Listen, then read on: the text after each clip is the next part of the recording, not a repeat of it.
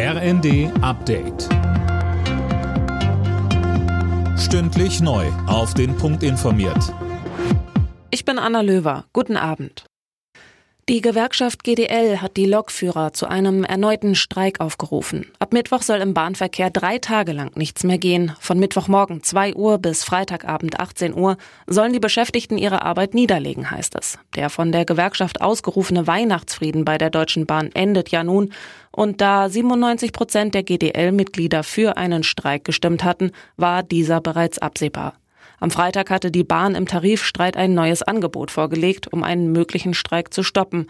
Das sei laut GDL aber eine, Zitat, bewusste Irreführung durch den DB-Konzern.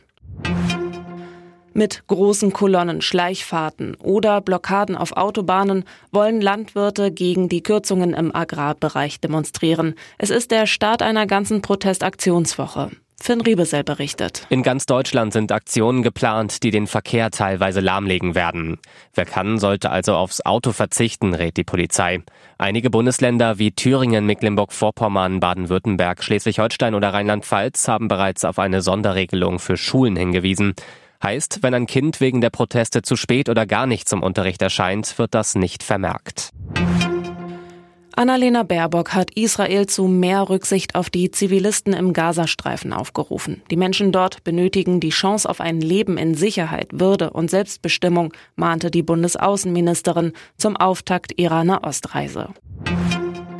Die Golden Globe-Verleihung in Los Angeles steht an. Eine der wichtigsten Auszeichnungen der TV- und Kinobranche. Die beiden Blockbuster Barbie und Oppenheimer sind die großen Favoriten, außerdem die TV-Serie Succession. Auch die deutsche Schauspielerin Sandra Hüller ist nominiert. Die deutschen Biathleten haben bei der Weltcup-Staffel in Oberhof Silber geholt. Roman Rees, Benedikt Doll, Philipp Navrat und Philipp Horn mussten sich nur den Favoriten aus Norwegen geschlagen geben. Bronze ging nach Italien. Alle Nachrichten auf rnd.de